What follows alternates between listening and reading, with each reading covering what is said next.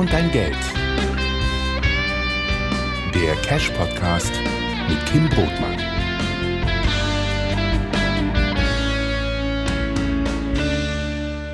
Wie wirkt sich der Ukraine-Krieg auf den deutschen Wohnimmobilienmarkt aus? Und welchen Stellenwert hat das Thema Nachhaltigkeit bei Immobilienfonds? Darüber spreche ich heute mit Primus Valor Vorstand Gordon Grundler. Herr Grundler, die Lebenshaltungskosten und Energiepreise steigen, auch das Wohnen wird zunehmend teuer. Wie würden Sie das aktuelle Investitionsumfeld in Deutschland für Wohnimmobilien beschreiben? Aktuell ist das Investitionsumfeld für viele Kapitalanlagen natürlich ein schwieriges. Wir haben auch keine leichten Vorgaben, was den Aktienmarkt oder was den Anleihemarkt angeht.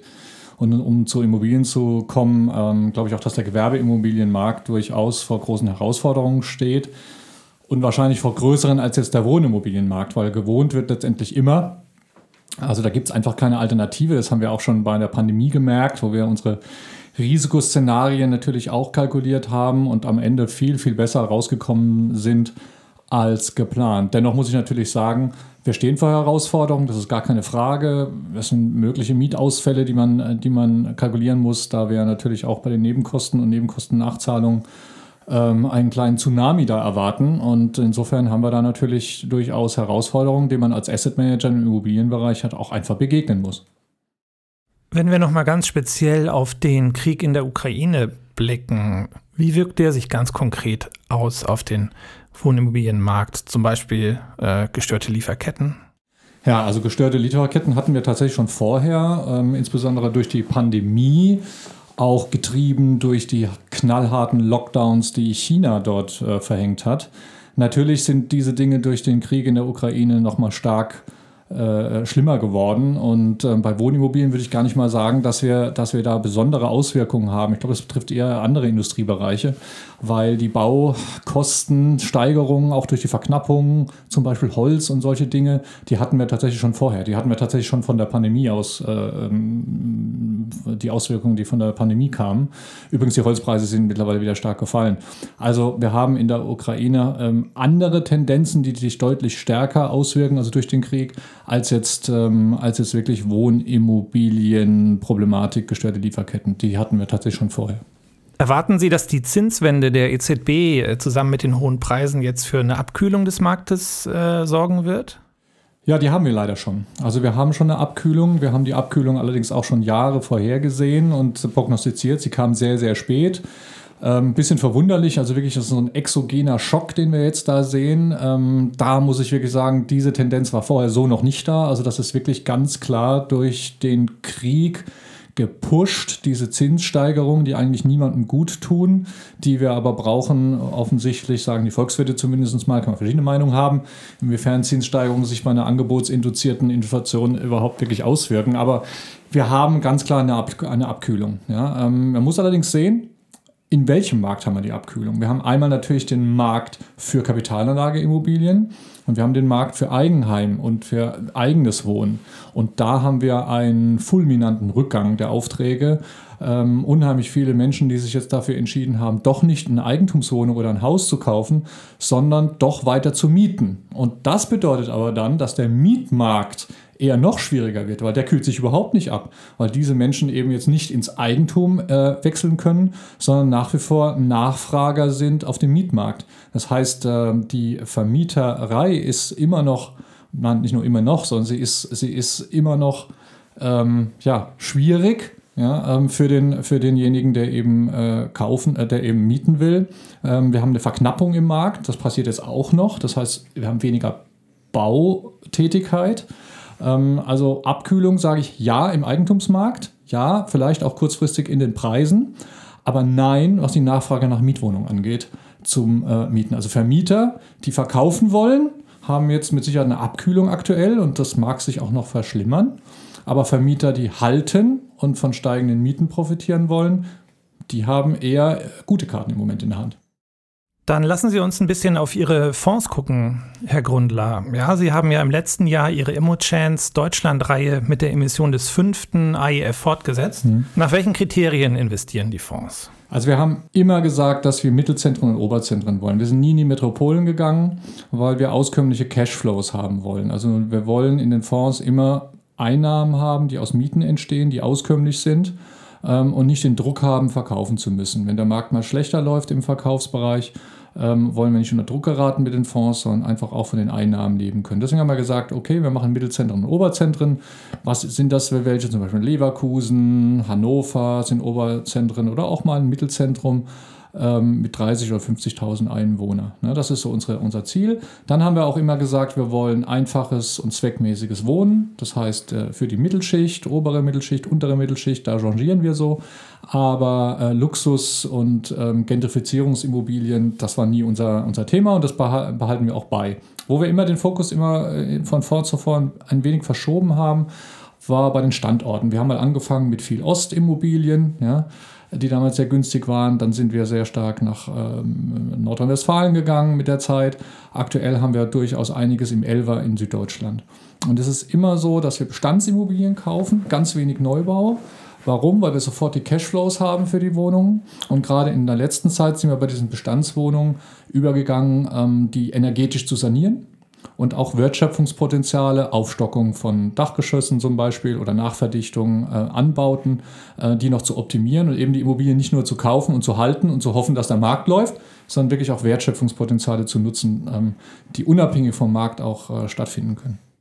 Sie haben das Thema energetische Sanierung jetzt gerade schon angesprochen. Ähm, welchen Stellenwert hat denn das Thema Nachhaltigkeit grundsätzlich bei Ihren Fonds? Also ich bin ehrlich und sage, bei uns hat es von Anfang an bei dem Fonds Nummer 5, als wir damit angefangen haben, erstmal ökonomische äh, Ziele gehabt, die wir damit verfolgt äh, haben, weil wir einfach Fördermittel genutzt haben, weil wir bei der Erhöhung von Kaltmieten mehr Spielraum hatten, wenn wir die Warmmiete, also die Nebenkosten für die Mieter reduzieren konnten, dann haben sie es einfach nicht so gespürt, was für den Fonds positiv war. Und natürlich bei einem Verkauf ist eine Liegenschaft, die wir energetisch saniert haben, zum Beispiel mit Wärmedämmfassade, wo einfach auch die Fassade, die Türen, die Fenster ganz anders aussehen als zu dem Zeitpunkt, als wir gekauft haben, ist natürlich eine wertvollere und interessantere Immobilie für den Verkauf.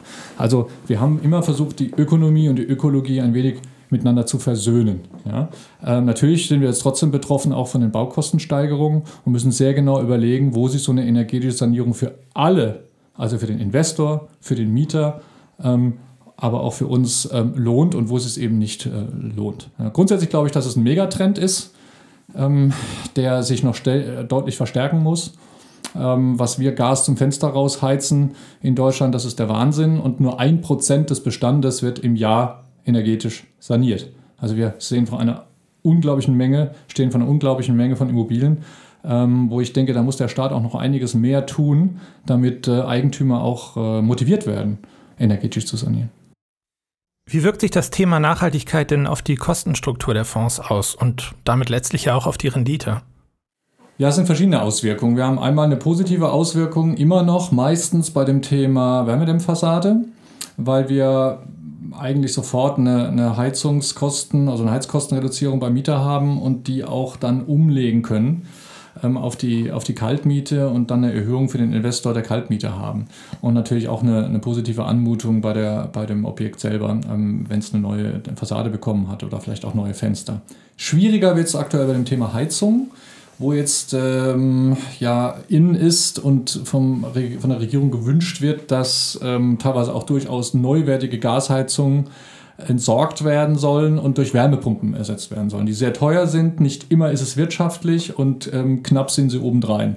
Ja, also wir können nicht jede Idee, die da im Moment äh, formuliert wird, äh, umsetzen für den Investor, weil es teilweise einfach auch nicht rechnet dann. Ja. Gibt es auch andere Maßnahmen, wo man überlegen muss, okay, ist das jetzt wirklich sinnvoll? Wie alt sollen die Fenster sein? Also wir haben bei jedem Objekt einen Businessplan, ähm, der wo irgendwas plus, äh, also Positives rauskommen muss für den Investor, für den Fonds, für die Vorgesellschaft nach, nach sechs bis zehn Jahren. Und wenn da kein Plus steht, dann können wir es auch nicht umsetzen. Also zum Selbstzweck eine energetische Sanierung zu machen, ergibt keinen Sinn. Hm. Lassen Sie uns noch kurz beim Thema Nachhaltigkeit bleiben, Herr Grundler. Ähm, denn Sie haben ja angekündigt, ein eigenes Scoring-System aufbauen zu wollen. Ne? Warum und warum wollen Sie das machen und wie weit sind Sie damit schon? Ja, hier geht es um das ähm, Nachfolgeprodukt, den Fonds Nummer 12, der nächstes Jahr äh, kommen wird, wo wir nach dem Artikel 8 auch prospektieren. Und wir haben uns sehr intensiv mit den ESG-Kriterien auseinandergesetzt und haben eigentlich ähm, gute Karten, weil wir schon seit dem Fonds Nummer 5 mit dem Thema energetisch in energetische Sanierung eigentlich werben und es auch schon tun, es auch beweisen können, dass wir das schon lange machen. Trotzdem hat, ist es uns schwer gefallen mit diesen äh, etwas schwierigen ESG-Kriterien, die uns jetzt verordnet wurden für den Artikel 8, ähm, umzugehen, weil da viele Dinge drinstehen, die für unsere Fonds einfach völlig irrelevant sind oder schwer zu messen. Beispiel, ähm, die Taxonomie ähm, ist widersprüchlich, was das Thema Bestandsimmobiliensanierung angeht. Wir können nicht von vornherein sagen, wie viel Prozent CO2 wir insgesamt aufs Portfolio einsparen. Ja? Und wir machen dafür andere Dinge, die äh, da gar nicht geregelt sind. Dann gibt es Dinge ähm, unter S zum Beispiel wie Begegnungsstätten schaffen in einer, in einer Liegenschaft was heißt das, Begegnungsstätte? Sollen wir da jetzt Sachen leer stehen lassen? Ähm, ist es wirklich was, was die Investoren und die Mieter überhaupt schätzen? Also nicht alles ist sinnvoll. Deswegen haben wir mal unsere eigenen Kriterien ähm, aufgeführt und haben nach einem für uns logischen Punktesystem die bewertet so dass ähm, jeder Kunde sich dann auch damit mal auseinandersetzen kann, was wir bei welcher Immobilie alles gemacht haben und vergeben diese, vergeben diese Punkte praktisch intern, veröffentlichen, äh, veröffentlichen die aber auch im Prospekt und diskutieren die jetzt auch aktuell mit der BaFin. Sie sind ja ein mittelständisches, inhabergeführtes Unternehmen. Wie groß ist da eigentlich grundsätzlich die Herausforderung, diesen neuen ESG-Anforderungen gerecht zu werden? Also ich finde das, was unsere Mitarbeitergröße angeht, eigentlich oder Menge angeht, äh, eigentlich keine große Veran also keine große Herausforderung, weil ich noch jeden Mitarbeiter kenne. Ich glaube, für einen Konzern mag es sogar schwieriger sein, ähm, in eine Broschüre was zu schreiben und dann äh, zu denken, das wird dann allgemein so umgesetzt. Also wir haben gut 100 Mitarbeiter und Mitarbeiterinnen und ähm, da kann man so eine Idee, ähm, wie man wirken will im Markt, was so die Kriterien sind, die man erfüllen will, die kann man doch ganz gut umsetzen. Ja?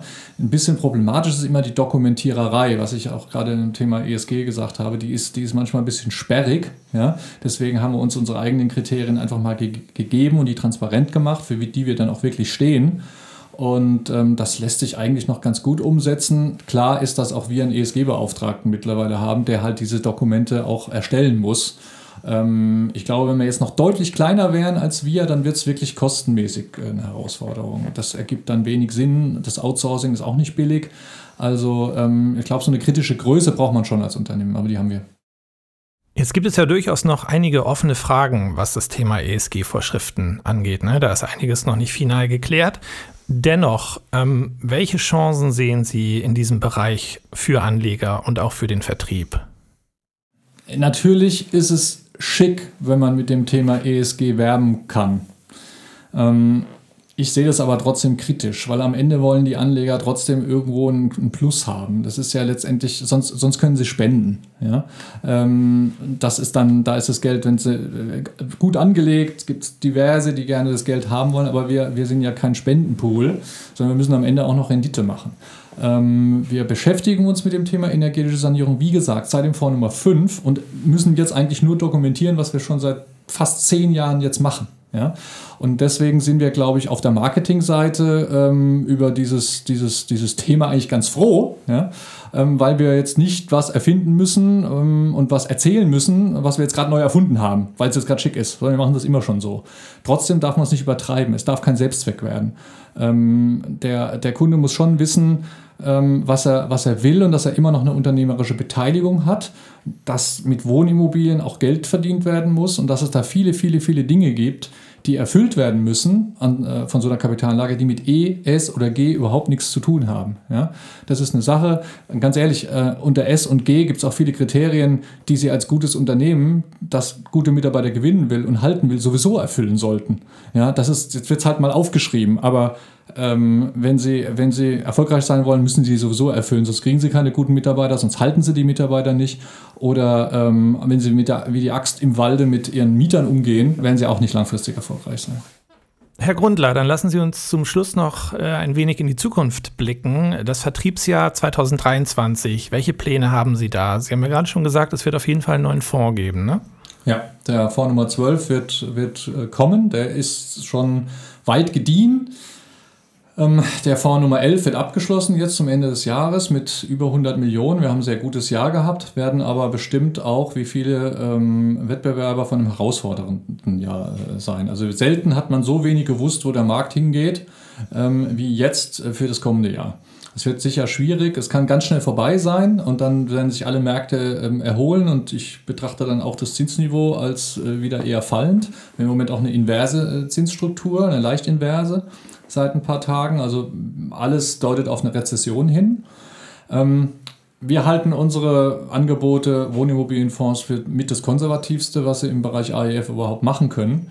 Ähm, ob und wie stark wir ähm, gebeutelt werden, alle zusammen, ähm, das werden wir sehen. Das wissen wir alle nicht. Ähm, wir sorgen einfach für die, für die guten Cashflows, für eine konservative Herangehensweise und hoffen, dass wir bald in einem neuen Zyklus sind, weil der aktuelle Zyklus ist tatsächlich ein leicht negativer.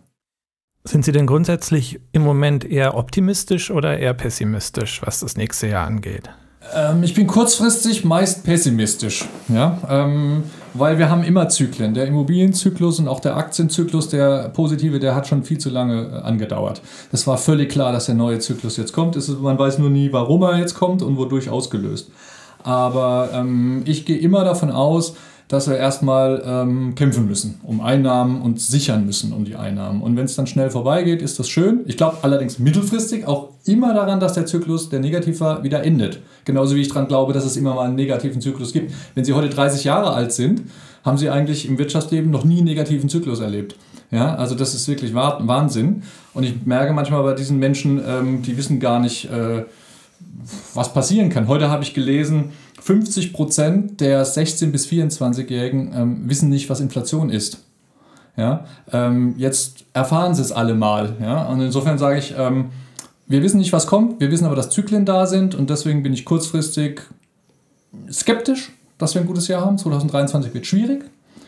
Ähm, vielleicht haben wir eine Erholung 24, vielleicht dauert es ein Jahr länger, aber ich bin sicher, dass es dann auch wieder aufwärts geht und ein Sachwert, der ordentlich gemanagt wurde und gekauft wurde, ähm, langfristig äh, reüssiert und erfolgreich sein wird. Herr Grundler, vielen Dank für das Gespräch. Danke Ihnen. Danke für die Einladung.